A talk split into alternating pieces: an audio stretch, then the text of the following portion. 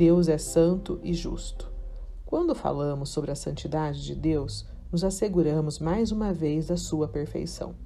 O santo é algo puro, totalmente perfeito. E na perfeição encontramos o quê?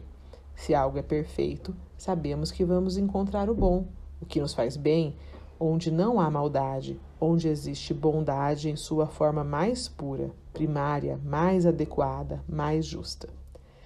Deus ama a justiça e por isso precisamos e devemos ter uma conduta correta e reta, nem para um lado, nem para o outro.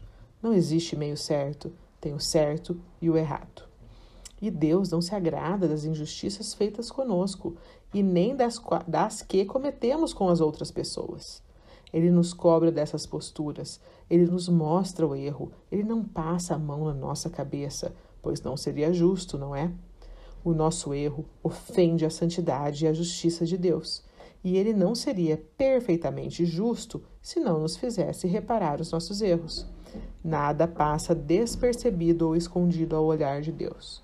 Vamos lembrar aqui. Está sentado à direita de Deus Pai, de onde há de vir a julgar os vivos e os mortos. Está vivo? Se emenda. O que orientamos para os nossos filhos quando eles erram? Assuma, entenda por que a ação foi errada, se desculpe com quem foi prejudicado, corrija o seu erro e não volte a cometê-lo. Deus espera o mesmo de nós. Assim como temos a certeza da justiça dele, também temos certeza da sua infinita misericórdia, desde que nos arrependamos e mudemos o nosso modo de viver. Meditar sobre os atributos de Deus é encontrar a essência de Deus, a perfeição eterna.